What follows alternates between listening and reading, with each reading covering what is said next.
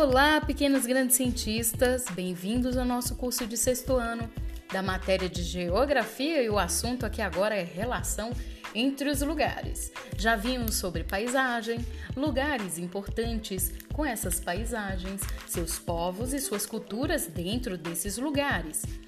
Agora nós vamos ver qual é a relação entre um lugar e outro e sua relação entre si. Será que eles se relacionam? Ou não, cada um fica no seu quadrado, cada um produz o que tem que produzir, consome lá o que tem que ser consumido, só o que é produzido naquele lugar, naquele território. Hum, será? Mas de onde vem esse produto que você está comendo aí? Pega uma, abre seu armário e pega uma embalagem.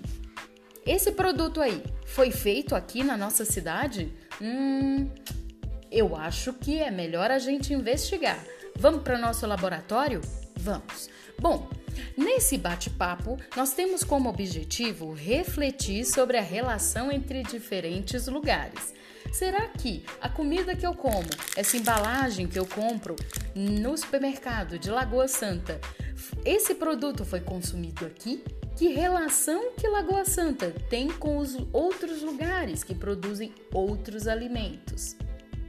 Bom, em segundo momento, seremos capazes de identificar a origem dos produtos consumidos por nós diaria, diariamente. Gostaria de comentar aqui sobre o biscoitinho que eu estou comendo enquanto eu faço esse podcast. A embalagem, aqui mostra no verso que a embalagem foi produzida em São Paulo. A embalagem que está é, armazenando o meu biscoitinho. Depois, ele informa que quem encomendou essa embalagem foi a Unilever, que está localizada em Pouso Alegre, Minas Gerais. Depois, quem produziu o biscoito foi a Silace Alimentos. E gostaria de pontuar aqui que não é propaganda, tá bom? É só para ilustrar. E está situada em São Paulo, mas quem encomendou os biscoitinhos foi a Mãe Terra Produtos Naturais Limitada, que fica em, Osga em Osasco. Tá vendo que três cidades diferentes, né? São Paulo, capital, Pouso Alegre, em Minas Gerais, e Osasco, em São Paulo, se interrelacionam-se para poder produzir um único biscoito? Bom, vamos ver como é essa relação entre os lugares? Frequentamos lugares não, desculpa, frequentamos lugares diferentes em nosso cotidiano. Esses lugares podem estar perto de onde moramos ou em bairros muito distantes. Também nos relacionamos com lugares situados em outros municípios, estados e até mesmo em outros países. Essas relações podem acontecer de diversas maneiras, como ao realizarmos uma viagem e ao assistirmos um programa de televisão que aborde notícias de outros lugares. Os produtos que consumimos diariamente também são meios pelos quais podemos nos relacionar com diferentes lugares, pois alguns deles são fabricados em outros locais, muitas vezes em lugares distantes. Além disso, durante o processo de produção, podem passar por etapas que, em geral, são realizadas em diferentes localizações. A seguir, podemos observar pela imagem algumas etapas do processo de produção do macarrão. Vamos conhecer como é feito o nosso macarrão? Bom, processo 1. O processo de produção do macarrão tem início em uma plantação de trigo. É, a origem do macarrão é uma planta. Sim, o trigo, conforme mostra a fotografia abaixo, no município de 3 Maio, no Rio Grande do Sul, em 2017. Depois o processo 2, depois de colhido, o trigo é transportado até uma indústria de moagem, também conhecida como moinho, onde é transformado em farinha. Na fotografia abaixo, grãos de trigo passando por moagem. Nas Ilhas Canárias, na região autônoma da Espanha, em 2017. Vamos a um rápido break e ver como a gente transforma isso tudo em comida?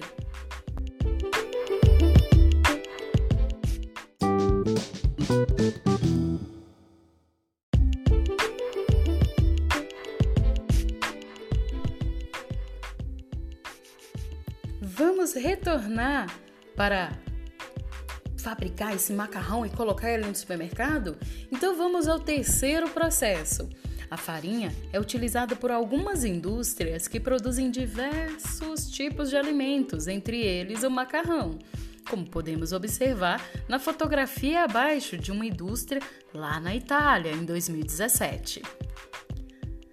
Quarto processo, o macarrão produzido na indústria é levado a diversos estabelecimentos comerciais onde é posto à venda e o consumidor pode adquiri-lo, como mostra a fotografia abaixo, de um supermercado na Tailândia em 2018.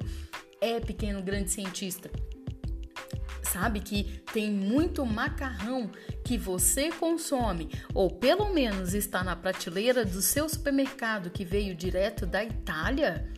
Sim, e tem muito ketchup que veio dos Estados, dos Estados Unidos, dos EI, a sigla, né? EUA, ou americanizada, a sigla USA. Sim, muitas, muitos, muitos, muitos produtos e muitas, muitas, muitas mercadorias, sim, vêm de outros países para comercializarmos e comprarmos e consumirmos mesmo comida. Bom, vamos falar agora sobre os lugares e a internet, como que a internet conecta a gente a esses lugares lindos e maravilhosos que a gente fica com saudade de ir quantos lugares diferentes você já conheceu por meio de uma revista, um livro ou um jornal, ou ainda pela programação da televisão. Os meios de comunicação, como citados acima, trazem informações sobre as características de diversos locais que podem estar próximo ou muito distante de onde moramos. Entre os diversos meios de comunicação a que atualmente temos acesso está a internet ela é a rede mundial de computadores e nos mostra de maneira rápida e abrangente diferentes informações sobre os lugares do mundo.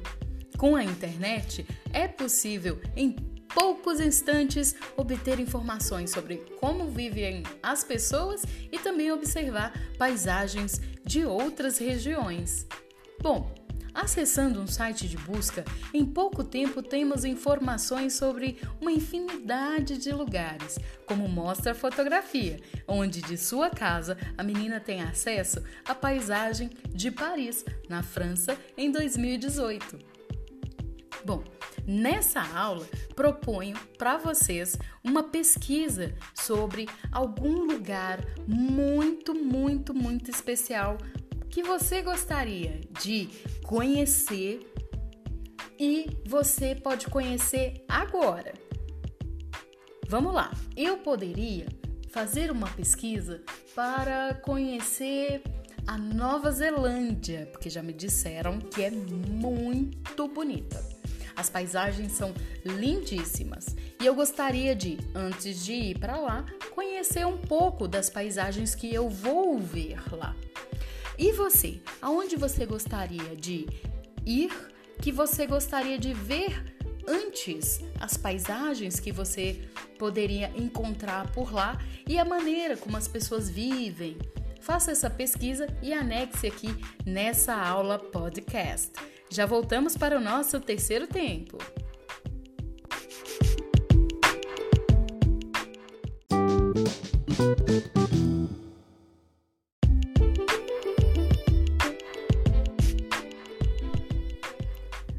Falar um pouco sobre os lugares e as paisagens? Bom, a paisagem artificial é a paisagem transformada pelo homem, enquanto grosseiramente podemos dizer que a paisagem natural é aquela ainda não mudada pelo esforço humano.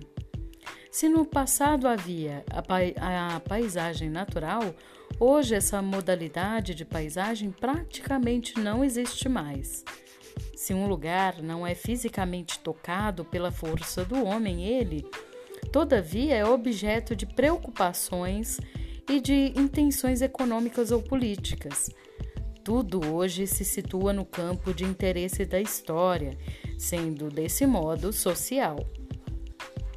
A paisagem é um conjunto heterogêneo de formas naturais e artificiais. É formada por porções de ambas, seja quanto ao tamanho, volume, cor, utilidade ou por qualquer outro critério. A paisagem é sempre heterogênea. Aqui nós temos dois tipos de fotografias que retratam duas paisagens distintas. A fotografia acima mostra a paisagem localizada em Sainte-Croix du Verdon, na França, em 2017, e abaixo, na imagem B, é uma visão panorâmica de um porto em Barcelona, na Espanha, em 2017.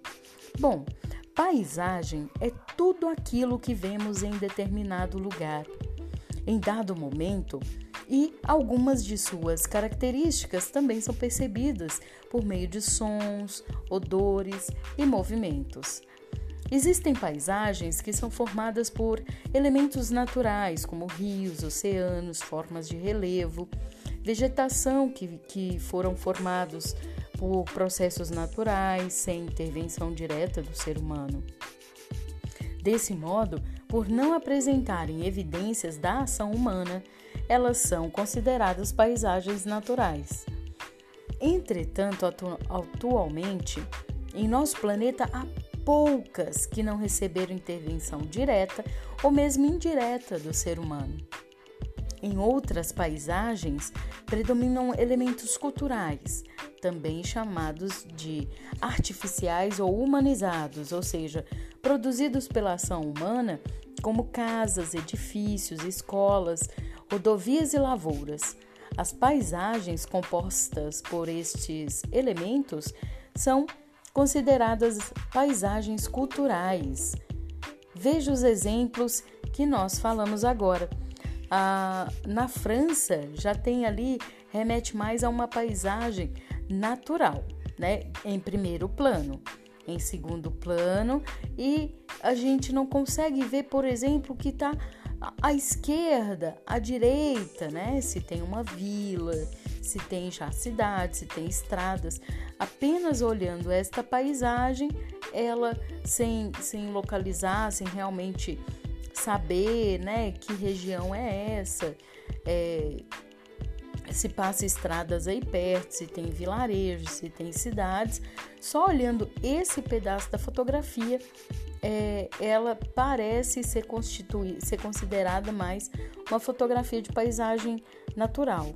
E já a de baixo é claramente uma paisagem é, artificial, né, com elementos culturais e uh, em primeiro plano em segundo plano também, uma paisagem é, urbana, né? É um porto, muita, muita exploração econômica. E no terceiro plano é que a gente já vê uma paisagem mais natural, com o mar, né?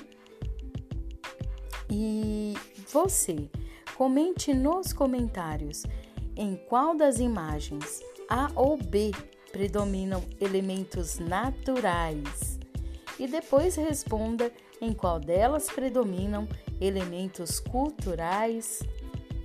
Vamos a um rápido break e já voltamos.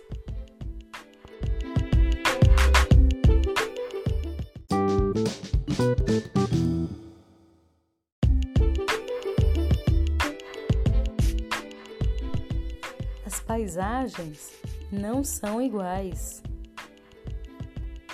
Os elementos que compõem as paisagens podem se repetir entre uma e outra, porém, não exatamente com as mesmas características. Por isso, cada paisagem é única e geralmente apresenta aspectos distintos. Observe as imagens dos municípios de Curitiba e de Carolina. Tanto em uma quanto na outra, podemos observar os mesmos tipos de elementos. Que elementos são esses, pequenos grandes cientistas? Rio, construções e vegetação.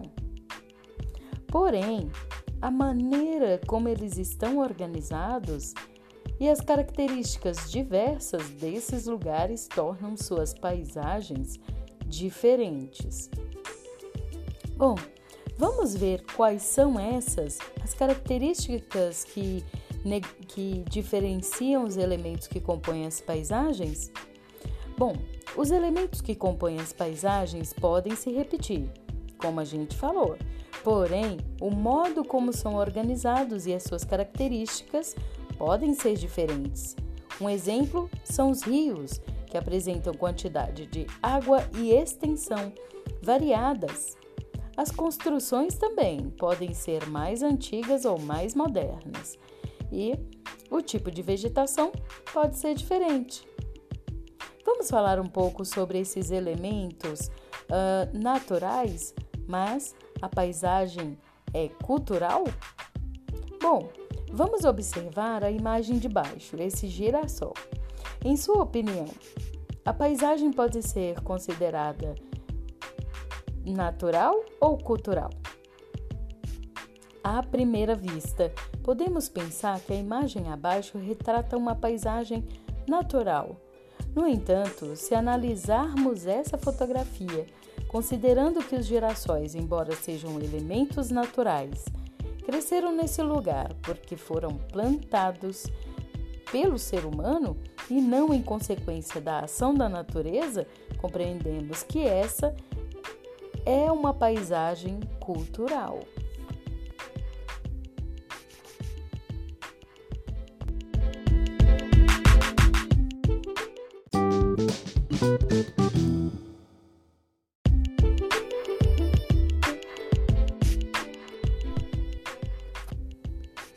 Agora vamos falar um pouco sobre planos da paisagem. Esse é o nosso momento cartografia.